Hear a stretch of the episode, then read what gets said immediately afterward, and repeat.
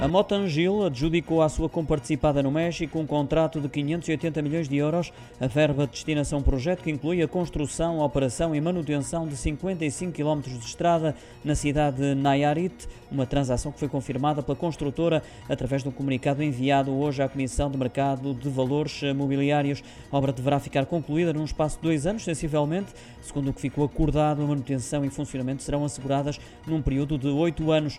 O projeto não tem qualquer risco de tráfego e tem cobertura contra a inflação, uma vez que os pagamentos de disponibilidade são atualizados pela taxa de inflação real, pode ler-se no comunicado.